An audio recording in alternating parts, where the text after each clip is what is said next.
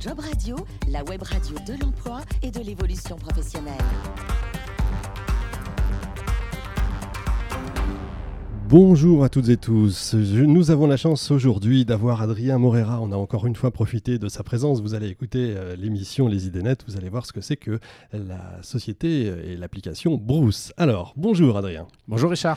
Vous êtes le fondateur, je le disais, l'heureux fondateur de Bruce. hein, c'est ça, une société qui a trois ans. Alors, on va peut-être rappeler, parce que ça, peut faire re- déjà un peu redondant pour ceux qui auront déjà écouté euh, l'émission Les idées nettes, mais c'est pas grave, on, répète ce que c'est. Qu'est-ce que c'est Bruce, très rapidement? Bruce, tout simplement, c'est une, application qui vise à euh, simplifier au maximum la recherche d'emploi pour les talents et euh, le recrutement pour les, pour les employeurs dans un contexte de marché de travail actuel où 90% des emplois sont dits de travail temporaire. Travail temporaire, c'est ça qui est, qui est important à savoir. Alors moi, euh, j'ai, on va pas parler du, du service en lui-même. Moi, j'ai envie de vous connaître un peu vous, euh, un peu votre parcours. Euh, Est-ce que alors vous êtes euh, parisien, vous êtes lyonnais ou... Alors moi, je suis montpelliérain à la base. Et j'ai fait une partie de mes études à Lyon, tout à fait. Et un peu, je crois, Barcelone aussi. On, a ouvert On un tout. bureau récemment à Barcelone, donc pas mal d'allers-retours là-bas. D'accord, ok. Donc euh, votre parcours rapidement. Est-ce que vous étiez prédestiné à créer une entreprise?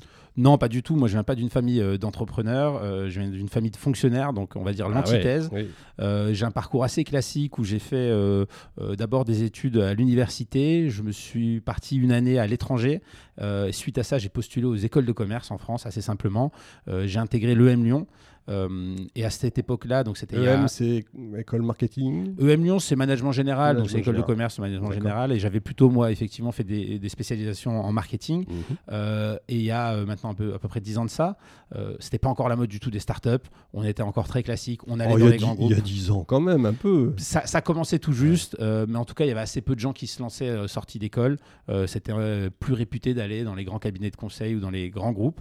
C'est ce que j'ai fait. Moi, j'ai rejoint un, un grand groupe, d'abord en tant que chef de projet, le groupe Casino. Euh, j'ai ensuite été acheteur. Euh, et suite à ça, un peu par hasard, j'ai été amené à monter une start-up interne au groupe Casino, Mhm. où là, j'ai découvert ce qu'on appelle l'intrapreneuriat. Et c'est comme ça que j'ai pris goût et que je me suis dit, euh, avec mon associé, on s'est dit, ce serait bien un jour de monter quand même notre entreprise. Euh, et c'est un projet qu'on a maturé pendant assez longtemps. Et quand on a eu l'idée de Bruce, on s'est dit, let's go.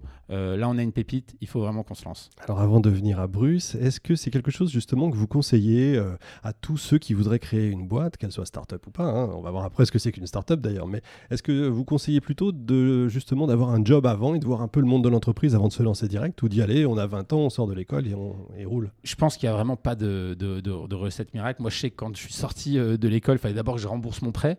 C'est pas neutre. ouais. ça aurait été peut-être difficile de se lancer à ce moment-là. Euh, Il y a des personnes qui sont suffisamment matures pour le faire, euh, mais je pense que accumuler quelques années d'expérience, connaître une industrie, euh, se former, apprendre pas mal de choses, ça peut quand même être un plus. En tout cas, me concernant, je pense que c'était le bon moment après cette année d'expérience professionnelle pour me lancer. Et, et encore une fois, ça appartient à chacun. Il n'y a pas de, y a pas de règle, mais c'est vrai que quelques années, on est souvent très pressé aujourd'hui, mais d'avoir un bon projet, de se lancer pour un bon projet, c'est, je pense, la clé. Avec aussi un associé. euh, Ouais, J'allais y venir justement. voilà, se lancer seul, c'est assez difficile. Donc, si on a trouvé son associé, si on a les ressources financières et qu'on peut le faire à la sortie de l'école, pourquoi pas. Maintenant, euh, je pense qu'il y a beaucoup de cas où c'est bien d'avoir accumulé quand même quelques années d'expérience. Est-ce que c'est facile quand on a un peu plus que 20 ans de euh, concilier vie de famille, euh, le boulot, les 39 heures par jour?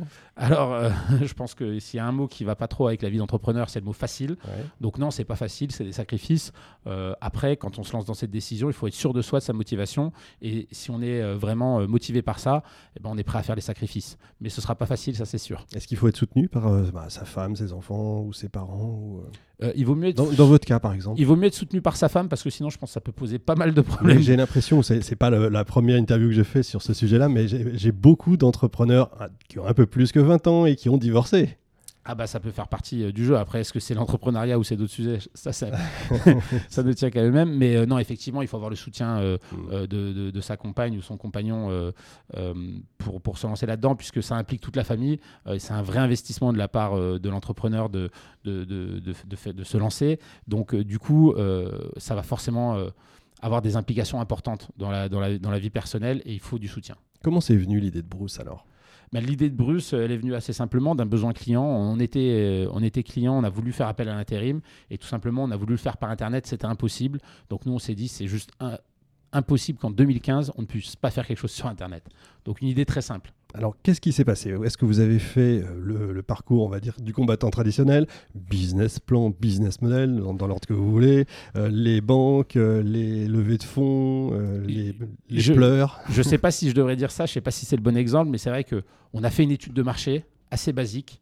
on a parlé à quelques personnes et on a dit let's go, on y va, on, un peu au feeling, on sentait qu'il y avait quelque chose. C'est ça une étude de marché Ouais, c'était une petite étude de marché. Il n'y avait pas de business plan. Il y a beaucoup de feeling. Il y a beaucoup de feeling quand même. Oui, il y a beaucoup de feeling, mais c'est vrai que on est vraiment, euh, on s'est lancé très très vite. On a senti qu'il y avait quelque chose, qu'il y avait, qu'il y avait euh, un, énorme potentiel. On a parlé à quelques personnes et on s'est, on s'est dit let's go. Euh, on connaissait pas grand chose à ce monde-là. Euh, ça pouvait paraître. Ah, ça, c'est important. C'est intéressant, justement. Ça pouvait, ouais, ça pouvait être un peu arrogant de se dire on va se lancer, on va essayer de disrupter une industrie euh, euh, alors qu'on vient pas de ce monde-là. Mais je pense que parfois, c'est bien de partir d'une feuille blanche parce que justement, on peut un peu réinventer la façon de fonctionner sans tous les a priori qui peuvent être bloquants. Donc, euh, on a beaucoup étudié le monde des RH pendant plusieurs mois avant de se lancer. Il y a tout l'aspect légal, j'imagine, euh, juridique. Tout à fait, l'aspect légal, mais aussi l'aspect euh, technique. Mmh. Je pense qu'en l'espace de six mois, moi, j'ai fait l'équivalent de deux masters RH tout le temps que j'ai passé à. oui, c'est ça aussi, l'auto-formation, en fait. Hein. L'auto-formation. Bon, ce qui est bien aujourd'hui, c'est qu'on a énormément de ressources sur Internet, mais pas que sur Internet, hein, aussi les fameuses bibliothèques qui sont, qui sont intéressantes. C'est vrai. Alors, est-ce que c'est compliqué aujourd'hui, encore en France, de monter une, une entreprise, une start-up? Alors, monter une entreprise, c'est pas difficile. Avoir un vrai succès avec une entreprise, là, ça, ça reste toujours compliqué. Après, le succès, chacun le met où il veut. Mais... Exactement. Mais c'est vrai qu'il y a beaucoup d'entreprises qui, euh, ben, qui, malheureusement, ferment leurs portes dans les trois premières années. Euh, donc, il y a quand même ces difficultés-là. À cause de quoi, selon vous?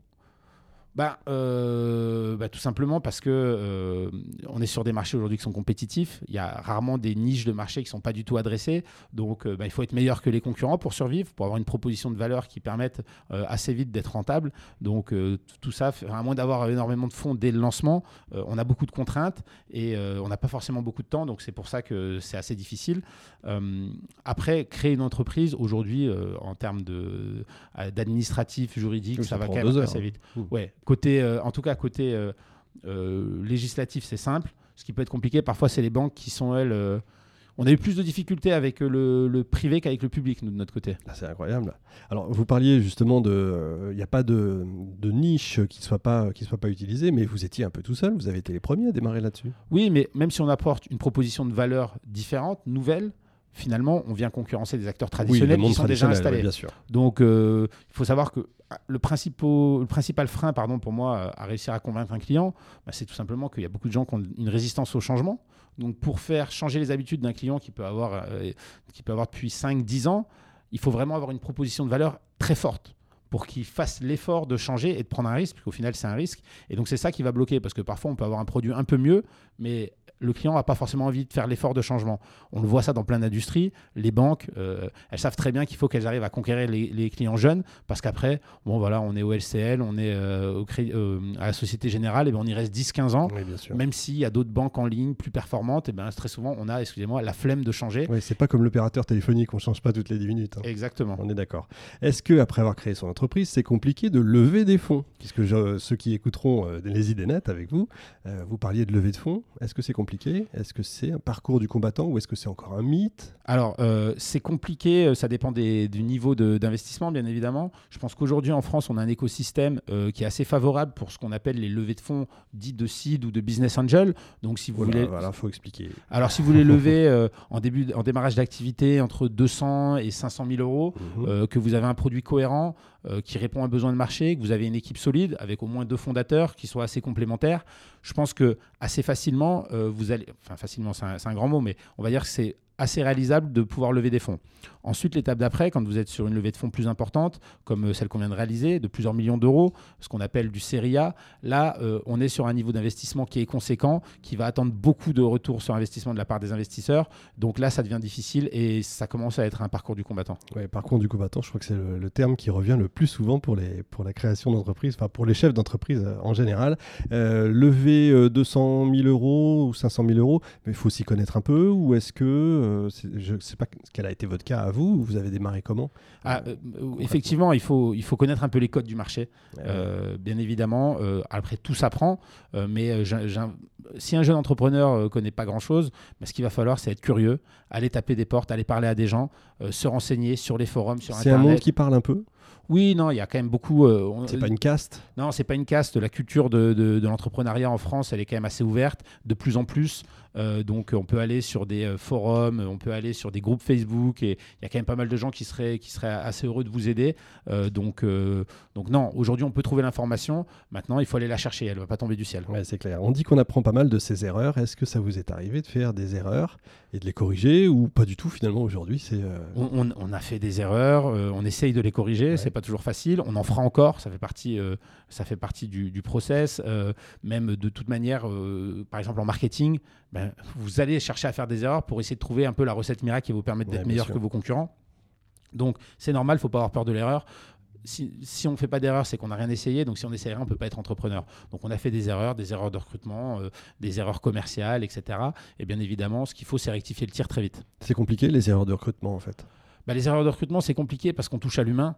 Euh, quand on recrute une personne, euh, c'est qu'on y a cru, on a cru dans la personne, euh, on a déjà un lien qui se crée en quelques semaines. Et si bah, pendant la période d'essai, on se rend compte que la personne ne convient pas, c'est pas toujours facile à gérer comme situation. Qu'est-ce que c'est pour vous une start-up?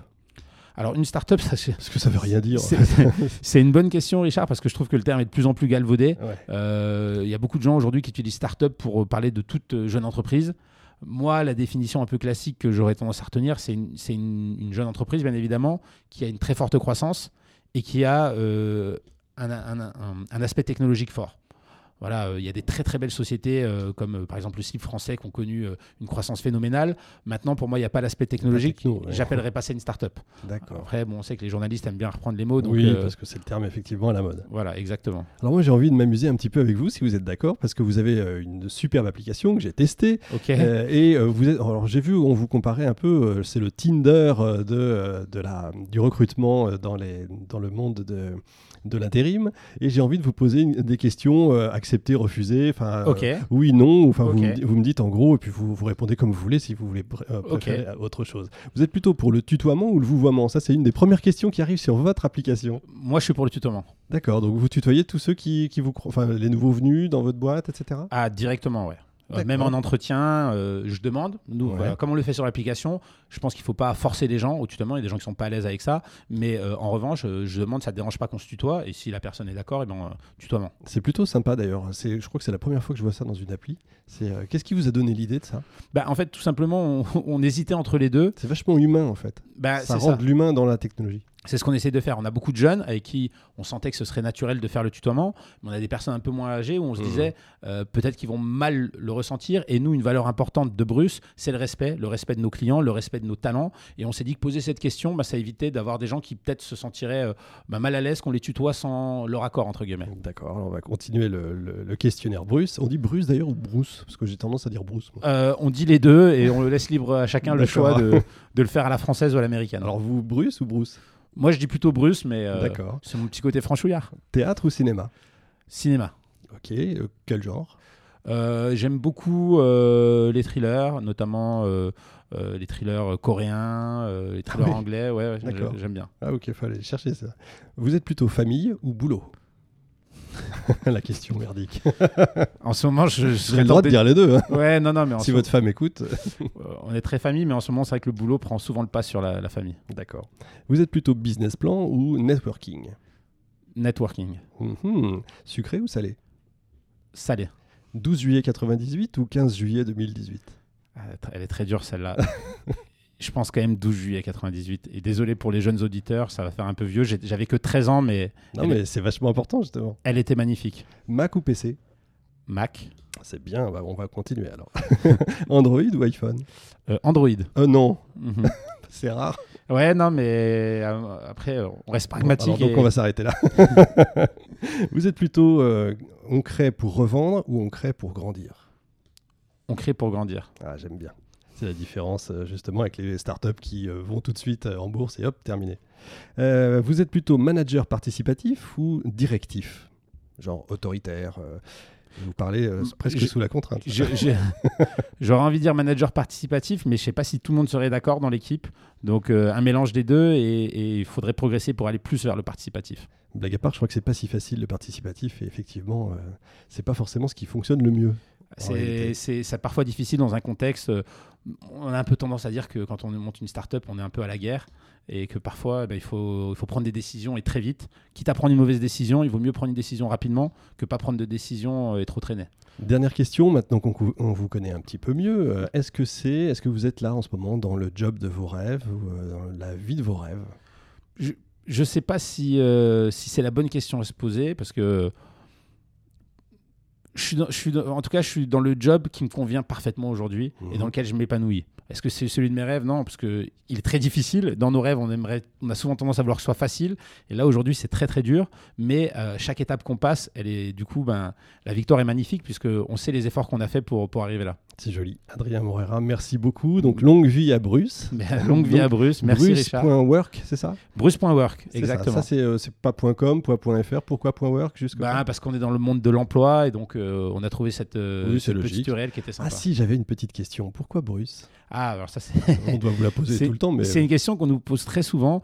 Donc on est sur un concept euh, digital, 100% digital, mais dans nos valeurs, on veut être 100% humain. Donc on a cherché un prénom et euh, le prénom Bruce, tout simplement, c'est un clin d'œil à Batman parce que Batman c'est Bruce Wayne. Mais ah bah oui, je suis bête, j'avais même pas fait. mais personne ne le sait, donc c'est un super héros, mais qui n'a pas la reconnaissance qu'il mérite. Et nous, ce qu'on dit, c'est que les personnes qui travaillent euh, avec nous, euh, ben, elles viennent un peu au secours des entreprises, parce que souvent on les appelle à la dernière minute. Donc c'est un peu des super héros du quotidien. Donc ce sont des Bruce. Puis ils vont devenir très très riches visiblement. Je sais pas, mais en tout cas, ils méritent un peu plus de valorisation. Merci infiniment, Adrien Morera, de Merci vous êtes prêté Richard. au jeu. En tout cas, c'est vraiment sympa. On vous connaît beaucoup mieux. Surtout, euh, à toutes et tous, écoutez les idées nettes avec euh, Adrien Morera pour euh, Bruce. Euh, voilà un super service que j'ai testé. Donc, euh, ça, c'est- ça peut être vraiment très intelligent. Merci beaucoup. À très bientôt. Merci. Job Radio, la web radio de l'emploi et de l'évolution professionnelle.